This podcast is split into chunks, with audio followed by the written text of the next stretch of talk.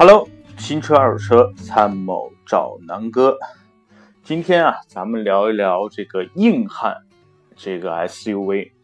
因为前几天看了这个《战狼二》，确实非常优秀的一部影片。呃，首先硬汉吴京加上里边众多的这种皮卡呀，然后这种 SUV。但是北汽那款 BZ 四零啊，这里南哥补充一下，那款车真的挺垃圾的。呃，整个北汽集团，南哥自己觉得就从来没出过一辆好车。哎，怎么说呢？这个国企嘛，就这样，大家懂的。那咱们今天聊一聊，呃，这个越野，然后聊一聊越野的两个重要的车型，也是南哥一直非常喜欢的。一个呢就是丰田旗下的这个呃普拉多，然后另外一个呢就是日产的这个途乐。途乐最近非常火啊，因为呃一会儿南哥会具体分析为什么这么火。那今天咱们可能会重点说途乐啊，因为普拉多呃这个车型已经非常成熟了，然后呃用户群也很固定，然后太多太多对普拉多的这种测评了。呃，首先啊，南哥看了一篇文章，然后呢，就是呃，海外媒体，然后排了一下十大耗油的 SUV，然后呢，这十款基本上去年南哥去美国玩了一个月，然后基本都看到过。那咱们先先说说这些 SUV，这些十大耗油的 SUV 啊，呃，第十位。哈哈就是刚南哥即将要说途乐的兄弟款，也叫高配款，就是英菲尼迪的 QS 八零。美国的售价呢，应该是在九万美元左右，然后发动机排量是五点六升，呃 V 八，呃，这个实际油耗啊，应该是在十八升左右，然后这么一个大家伙，它其实它跟途乐。呃，就是兄弟车型有点像这个英菲尼迪的 LX 五七零和陆巡啊，呃，那这款车的油耗呢，就差不多是呃二十升了，十八到二十，因为这是五点六 V 八的发动机，最大功率四百马力。啊，这款车的特点呢，就是豪华大，然后呢，就是南哥最喜欢的啊，丰田红杉。呃，国内售价应该是在一百万上下，然后美国的售价应该是六万美元起啊。然后五点七 V 八，然后功率呢比刚才的这个途乐稍微差了点，三百八十一马力，然后实际油耗呢也是在二十升左右啊。呃，这款车就是在国内基本上比较罕见了。然后南哥之前说过啊，当年是看越狱，然后发现哎这帮人从监狱出来之后。呃，第二季啊，然后这个怎么做了一辆这么大的那个汉兰达？后来发现哦，那不是汉兰达，那是一辆红杉啊，全尺寸的。所以这是一款非常让南哥魂牵梦绕的车。去年在美国的这个丰田四 S 店，南哥还去呃试驾了一下，非常爽啊。然后呢，就是福特的征服者，然后第八名。呃，这些我就简说了，我不了解的车，油耗呢也差不多十七到二十。呃，也是一辆全尺寸的这个 SUV 啊，其实它跟应该跟凯迪拉克的凯雷德是，呃，不对不对，它应该是和这个呃 GMC 的那款类似是差不多的竞争关系啊。呃，然后咱们往前说，有一些车南哥都没见过，比如说丰田有呃日产的一款 Amanda。然后，啊，第五名雷克萨斯五七零，然后油耗二十，然后第四名吉普的大切，呃，六点四升的那个 SRT 款，呃，六万八千美金，然后实际油耗二十五升左右。然后就是 Top 三啊，南哥非常喜欢的那个雪佛兰塔后。那个加长型的那个全尺寸的雪佛兰 SUV，线条非常硬朗啊，五点三升，然后油耗呢是十八升左右。呃，塔后其实就是一款这个皮卡，然后改装成的一个承载式车身的一个呃全尺寸 SUV 啊，确实牛逼啊，这个非常大，然后呃，用很多这个降噪的措施，把它做成了一个舒适性也非常强的一个呃大的一个皮卡型 SUV，非常牛逼啊。然后 Top 二就是 GMC 的这个宇控，那这个车应该和这刚才说的这款应该是兄弟车型啊，都是这个通用旗下的，车身尺寸什么都差不多，然后油耗呢差不多是在二十，呃，第一名啊就是这个雪佛兰的。呃，叫萨博班应该叫是吧？中国翻译就是更大的一款、更加长的塔后，然后六点升、六点零升的发动机排量，然后油耗达到了惊人的二十五升啊。那南哥先说这几款这个大型 SUV 的目的是什么？就是要告诉大家一个油耗。因为这些大的 SUV，大家可以想象，它就是大，然后因为大，所以的整个车的这个车重一定会非常重，都是在两吨到三吨，有的已经接近三吨的这么一个重量了。然后因为大，所以它的空气阻力也会比较大。然后所有的这个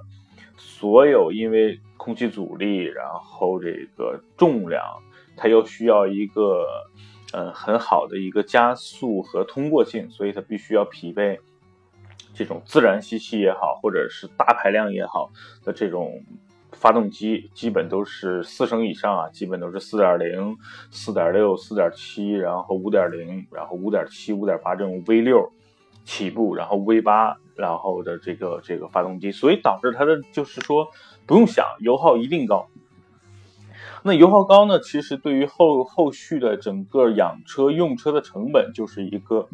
非常大的提升，所以。呃，这就是今天南哥为什么要先从油耗说，然后再说到这两款车啊，就是因为油耗高，所以呢，你日常驾驶整体的成本会非常高。第二呢，就是这些车到底适不适合你日常开，还是说你真的就是买这辆车去越野的？因为前段时间应该是一三年前后啊，南哥那段时间对普拉多是这个疯一样的着迷。着迷到什么程度？就是每天泡在普拉多论坛里，然后看所有的这个提车的，呃，这个帖子，看这些二手经销商，不是二手经销，就是这个天津的经销商的报价，每天去看，然后呢，就就天天算计，今天降价了，或者说这个三点五的、四点零的降价了，要不要买？当时就纠结二点七到底行不行，四点零行不行？真的纠结了有一年，最后买了一辆这个天籁啊。最后，嗯，综合考虑，我当时是这么考虑的：第一呢，当时如果说花四十万买一辆车呢，对于南哥那个时候刚创业，呃，首先来说是一个特别大的一个开销，压力会比较大。第二呢，就是说，呃，第一辆车嘛，我觉得，然后没必要买这么大、这么贵的，然后呢，就买了一辆轿车。然后从去年，就是南哥换这个汉兰达之前，又纠结了一段时间。然后当时又跟几个好朋友，然后家里有很多车的一个朋友，我们就聊天儿。呃，其实他有一句话，就是最后可能就是起了一个决定性的作用。呃，他说的是一个什么呢？因为他开过之前，比如说这种类似五点几啊、六点几排量的这种 SUV，他说第一非常难开。就是原来美国车像 Jeep 啊这种这种大切，首先它的这个行驶品质很一般，噪音很大，因为发动机也大嘛。第二呢，就是整个做工又很粗糙，然后呃非常耗油。他跟我说差不多有将近二十五到三十的油耗啊。然后呢，他就问我你到底买这车越野去吗？比如说你经常去川藏吗？或者说你天天这个每个周末就去这个北京周边去去爬山吗？我说不啊，我可能一年都去不了一次。他说：“你买它干嘛呢？对吧？”那那后来我仔细想了想，确实是这么回事啊。就是很多人，尤其男男人啊，每个人心里都有一个 SUV 的梦想，那肯定是这种硬派越野车更男人更有味道。但是现在已经二零一七年了，然后其实逐渐这种硬派的越野车就变天了，就是你会发现。嗯，原来的所谓的这个神车，比如说这个三菱的这个山猫，是吧？应该叫帕杰罗，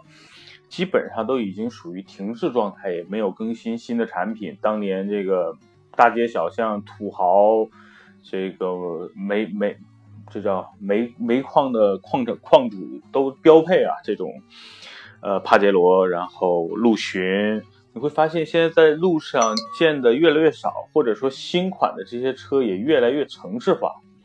就是现在在最最明显的就是说，一辆陆地巡洋舰新款的走在路上，你会很难想象这辆车是你曾经坐过的这个什么，在沙漠里边滑沙，然后有一些极限的越野路面去越野的这种车。你会发现这这车跟路上的 Q7 一样啊，很精致，感觉很娇嫩，它不是那种原来你想象中那种那种硬汉的越野车了。所以呢，其实是这样，就是现在大多数的车厂的这些所谓的大排量的车型，实际上都在为城市化，都在为舒适性妥协。因为原来的那些卖点，比如说我的通过性也好，我的越野能力也好，然后坦白的讲，就是这类人群的这个购买人群越来越少了，就大多数都像南哥一样，就是年轻的时候一颗澎湃的心，然后呢。非常有激情，然后就想买一辆这种车，但是那个时候没有钱呀。你想想，大学刚毕业，热血男儿，然后又不是这个富二代，是吧？你靠自己要要去努力拼搏赚钱养家，然后逐渐逐渐你会发现，你身上的原来那些热血逐渐逐渐就被淡化了。第二呢，就你曾经梦想的那些车，现在也变了味道。这就是整个的这个大势所趋啊。然后呢，你会发现。哎，原来的这些硬派越野车，普拉多，哎，二点七基本上都都觉得动力不好，买它呢意义也不大。然后呢，呃，四点零降到三点五了，发现现在的整个市场的销量也非常差啊。然后陆陆续续呢，这些车厂也会做了一些妥协，更多的精力放在了一些城市的 SUV 的研发、推广、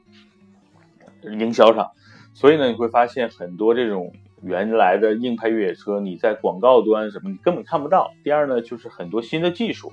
也没有什么所谓的更新。因为你大家想想，现在刚才南哥说这些车的这些发动机，都差不多六七年前，或者有的甚至是十年前的这些发动机，然后逐渐有一些所谓的技术的更新，它没有核心的本质上的一些技术的提升，只是说，比如说车型的外观上。呃，原来用的是灯泡，现在 用的是这个，比如说 LED 啊，或者氙灯啊，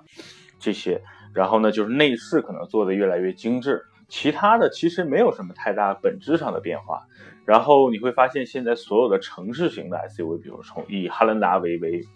为一个举例啊，就是你看，无论是从发动机到变速箱，再到悬架，基本上可能。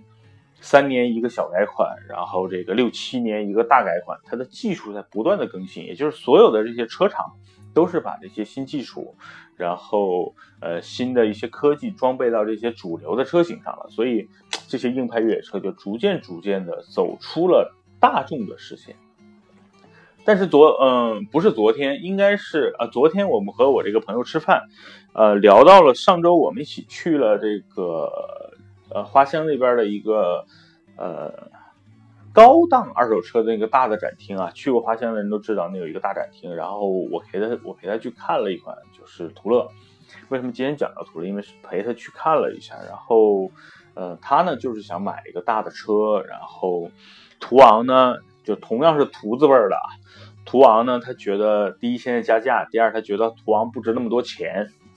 这主要也是因为南哥之前给他诱导的这个观念，然后第二呢，就是这个途观 L，他觉得太小，他觉得花将近三四十万买这么一个小破车，大众真的是他妈的太太太圈钱了啊！这是第二个，第三呢，就是比如说这个，他回归到这个硬汉越野车上，就是城市 SUV 他可能不喜欢，然后 Q7 呢，他觉得预算又超了。然后呢，他就看，比如说福特的探险者，不是探界者啊，那雪佛兰是探界者，然后福特是探险者，是进口的那款，呃，2.7T 和3.5的那款那款那款探险者，呃，综合来说呢，他觉得四十万他觉得还不错，然后车整体视觉啊感觉也不错，呃，就差要预定了，然后又看了大切，然后最后呢，为什么放弃大切？他觉得，呃。可能是因为这个内饰他不太喜欢吧，然后就放弃了。那最后呢，他都网上也是来回看，他觉得，哎，要不在普拉多跟途乐之间选一个吧？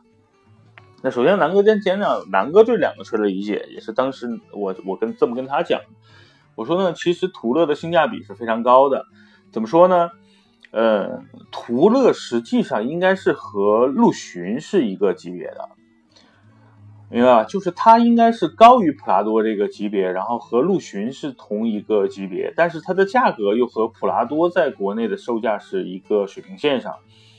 所以呢，我觉得性价比是一个非常高的车。然后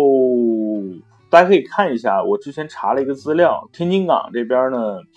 呃，途乐的销量最近是非常非常好的，尤其是今年春节过后，呃，处于井喷式的增长啊。因为就是降价嘛，从前两年的七十多万降到了现在低配的才五十万出头，所以呢，这就是因为降了将近二十万啊，所以这是途乐第一大问题，就是因为便宜了。第二呢，就是说，呃，原来陆巡啊，每个每个月基本上能卖出二百多辆，就整个天津港口，现在呢，每个月就卖出个五六十辆啊。所以呢，基本上大家就觉得可能途乐的销量的提升，就是因为就把这个陆巡的这个销量给影响了。确实啊，一个级别的车，然后差了二十多万的这个售价，嗯，但是啊，大家要肯定，途乐实际上日产现在就尤其是二零一七款的途乐啊，它定义是一个城市 SUV，记住啊，它是城市 SUV。为什么大家觉得哎，跟跟陆巡一个级别，为什么定义成土这个城市 SUV 又这么大的排量？首先，这辆车是美国生产的，就是它主要的生产呃销售的这个这个区域是北美。那北美5.7排量的车，大家可以想象，比如说所有的这些福特的猛禽啊，这些皮卡都是5.6啊、5.7啊、5.8的 V8 的发动机，这是一个标配。所以呢，大家你就能明白了，为什么途乐是定义是城市 SUV 这么大的这个这个发动机啊？确实，它就是一个城市 SUV，然后个头有点大，然后呢，越野的能力呢其实也不差，但是呢，它跟定义成越野的这个陆巡肯定要稍微差一点。呃，但是整体来说，这个途乐呢，就是家用，然后越野是一个综合来说性价比不错的一款车。然后五十多万，对吧？我说它的优点啊，那对于目前城市路况或者什么来看呢，它有几个优点。第一呢，价格呢适中，跟顶配的途昂差不多嘛。第二呢，就是七座，对吧？又满足了这个大多数人对于大空间、大七座的一个要求。第三呢，内饰还不错吧？因为它的内饰呢是整整个跟天籁啊、日产的整个不是楼兰啊很接近啊，就是这种居家的风格，相对来说，呃，比较细腻。你要不能说这个内饰有多豪华、多漂亮，只是说相对来说比较细腻。然后呢，呃，动力足够啊，四点。入门级就是四点零的排量，然后这个 V 六的发动机，四点零，然后用的是一款七速手自一体变速箱，全时四驱。它的好处是在于前后双叉臂的这个呃悬架相对，它不是越野那种悬架，它是前后双叉臂啊，和上一代的奥德赛的这个悬架类似。它的成本比比如说这个麦弗逊啊要要要贵很多啊，所以在这块是加分的项啊。因为用的前后双叉臂，所以呢，导致它的这个呃行驶的品质和舒适度一定是要优于陆巡的。因为整个丰田的这个普拉多也好，陆巡啊，它整个还是这个越野调教，然后承载式车身。呃，那那途乐其实定义是一个城市嘛，对吧？所以它就行驶的这种舒适度要高。然后整个的，比如说智能钥匙啊、一键启动啊、这种天窗、行李架。DVD、日行灯、大灯清洗，所以这些车的配置，就这辆车的配置是挺不错的。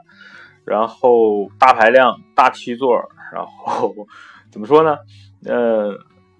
你和它同级别的这个城市大型 SUV 比，基本上就得是路路虎的，比如说揽胜运动，然后呢，奔驰的 GLE，包括奥迪 Q7 了。呃，但是这些车的价格基本上都是它的一倍了，将近。所以这是我觉得途乐比较呃有优势的地方啊。然后怎么说呢？呃，这辆车目前都是进口的，因为呃没有国产啊。然后配置呢基本上是两款，一款呢是4.0升，就是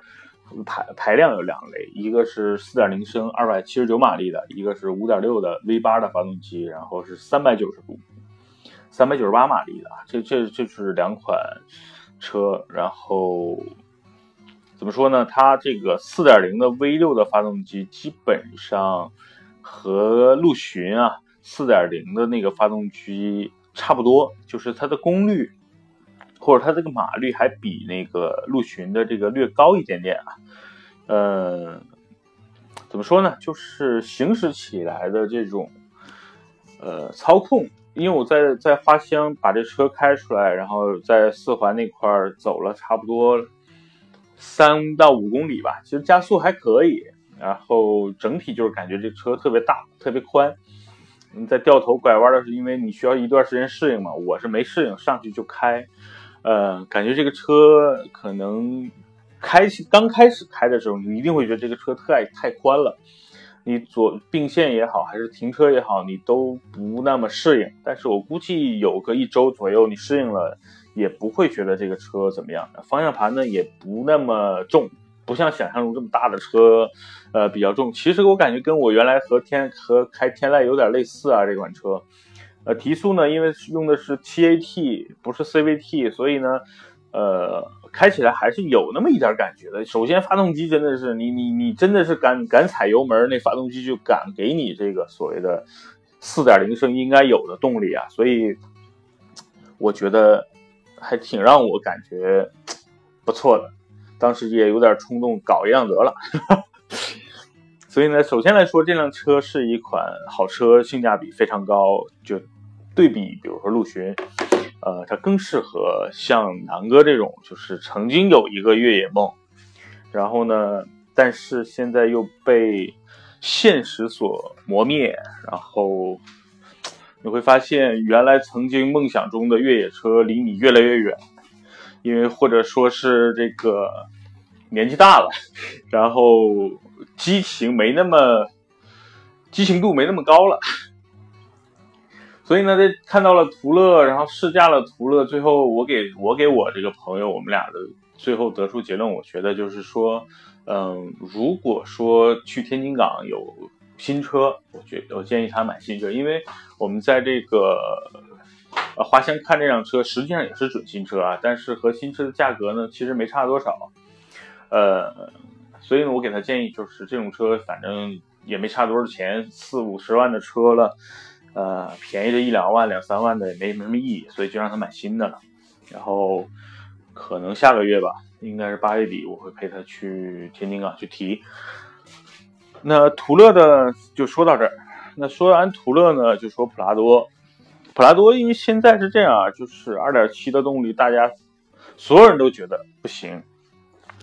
实际上确实，南哥开过2.7的汉兰达跟3.5的汉兰达，你会发现明显啊是两种车。2.7的呢就跟天籁很像，起步还行，零到六十之前都还 OK，六十到八十略吃力。八十以后，哎呀，这个车就就没劲儿了。你会发现，这个这个成老牛了。但是三点五呢，就完全不一样。零到六十和二点七的区别不大，六十到八十差不多，八十以上，哎，这就是两辆车的差别就出来了。三点五的源源不断啊，除非跑到一百四五，加速有那么一点点慢了。但是，呃，八十到一百二，你一脚油门下去，它是一个线性的，把你推起来了。所以呢，这就是我觉得，呃，普拉多的问题就是在于，二点七的虽然便宜，但是动力确实有点弱。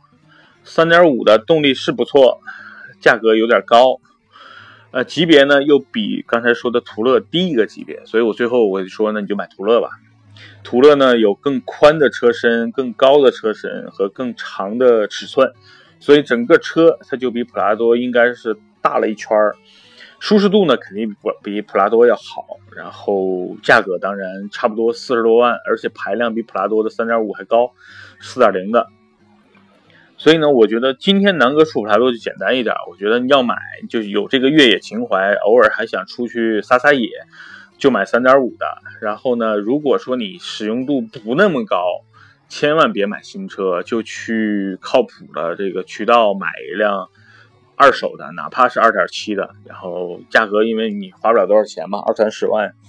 然后你想偶尔出去撒撒野也不心疼。偶尔啊，我这专业的这种咱们单说，因为南哥不是专业的，南哥在专业领域没法去给大家做一个这个意见啊。但是日常用，哎，就是将就将就吧，因为谁跟钱过意不去呢，对吧？那说说到途乐和普拉多呢，就说说养车成本吧，因为刚才南哥开篇说的时候就是说油耗。确实啊，这种车油耗肯定不低。同样就是大家觉得，日日本车省油，但是你同样的啊，你把这个排量都升到四点零、五点零啊、五点零以上，这种车你想让它省油，只是相对了，确实它省不下来。在北京开，我估计走个环路不堵车的情况下，十五个。你要是堵堵车，偶尔再再赶上这种什么事故啊，尤其五环、二环啊这种，你偶尔赶上。堵死了，我估计夏天开着空调过二十二十三、二十五，很很很轻松啊。所以呢，这是这种车可能不怎么说呢？其实现在我南哥觉得，就是城市 SUV，尤其是这种大型的，它有两两个极端啊。像途乐呀，然后这种它是一种极端，就是我是美系的，因为我本身在北美地区销售，因为美国排量税又很低。油耗呢？油便宜嘛，所以大家对油耗关注度不那么高，所以这种这是典型的美美式范儿的这种大排量自然吸气的大尺寸的 SUV，就包括了途乐，包括刚才南哥说的这些雪佛兰的什么塔后啊，呃，萨博班啊这种，呃，还有一种呢，就是呃，怎么说呢，就是以。欧欧系啊，二点零 T、三点零 T 为代表的，比如说二点零 T 现在的代表 v o v o 的 i 这个 S 九零，啊 XC 九零，然后呢，宝马的 X 五，然后啊二点零 T，二点零 T 为代表的就是那个 Volvo 的 S C 九零 Q 七，然后三点零为代表的呢，主要就是宝马呀、奥迪呀，啊不不是宝马的这个叉五、叉六，对吧？然后呃，比如说这个。呃，奔驰的 GLE 啊，所以呢，这就是两两两个代表，一个呢就是豪华型，然后呢排量低，动力不差，就纯城市的 SUV；另外一种就是美系这种大排量、自然吸气、尺寸很大，外观看上去呢也不那么纯城市，也不不那么纯越野的这种。但是这两个车在日常可能你家会觉得，哎，我买辆叉五，现在全下来配置高点，一百万。那途乐呢，全下来五十万，确实省不少啊。但是两辆车如果说实际使用成本来说，就是后者可能是前者的一倍。为什么啊？就是大家可以算，首先途乐这个车在美国卖的应该不贵啊，我估计四万美元到五万美元，应该和这个。呃，美国的那款 Forerunner 就是普拉多的兄弟款，价格应该是差不多的，因为那款那款 Forerunner 也是4.0 V6，嗯，四万美金，然后加上关税到国内，可不就差不多五万五万多，然后再加上整个的这些。报关费用、清关费用、运费，加上经销商的利润，差不多就五十多万了。嗯，首先这辆车值不值呢？我觉得还是挺值的。就是同比五十万的其他的一些，比如说刚才说的吉普啊，吉普的那个大切啊，我觉得还是有优势的，因为它尺寸更大，排量更大，然后空间更大。但是呢，就是说同样排量带来的。就是四点零的排量，每年的车船税应该是将近三千多，因为南哥三点五的每年都是两千两千七，这个我自己没具体查，反正肯定是过三千了。第二呢，就是油耗，每次加一箱油，如果这个车是一千升的油，呃一一百升的油箱的话，加满一次差不多五百多到六百，然后一箱油我估计也就跑个五百公里，差不多吧。因为你按照二十升的油耗算，啊，也就是跑五百公里。所以呢，就是你会想，一周如果加一次油，那就是一个月下来要两千块的油耗。呃，这只是基本的。第二呢，整个车保险也很应该很贵，因为这算进口车，然后车值呢又比较高，将近五十万，然后每年保险也万八千的。所以呢，其实日常来说，就是它在车船税上和油耗上的一些支出。但是整个日系，尤其这种车的整个做工品质还是不错的，所以日常的维护啊，呃，费用不高，然后维修的费用也不高。肯定要比这个吉普啊，然后福特呀这些车进修理厂的次数，我估计要少一些。所以呢，我觉得途乐是不错的一款车，最近卖的很好，我估计也是第一有着很高的性价比，第二呢就是确实空间是一个大的亮点，舒适度呢也是一个亮点，配置呢同比呃普拉多应该也算是一个亮点吧。所以今天反正南哥就从。使用上和对这种大车的一个感受上，呃，直观的给大家一个意见吧。因为月底呢，我陪朋友把这车真的去提回来之后，我再详细的给大家做一个所谓的车评吧。因为有了这个自己的车，咱们自己开出去去试，我再多拍一些图片，哪怕拍一些视频，跟大家做一些分享，好吧？那这期的节目呢，呃，咱们就先到这儿，然后。也算是这个，呃，圆了自己大 SUV 的一个，呃，说自己梦想的 SUV 的一个想小理想吧，咱不能说梦想。然后尽快的陪跟朋友把这个车提回来之后，然后再再把更深层次的感受和日常使用的一些情况给大家做一个分享，好吧？那这期节目就到这儿，然后祝大家周末愉快。北京这两天雨比较大，所以出门要注意防防雨，开车也要注意安全，好吧？嗯，周末愉快，再见。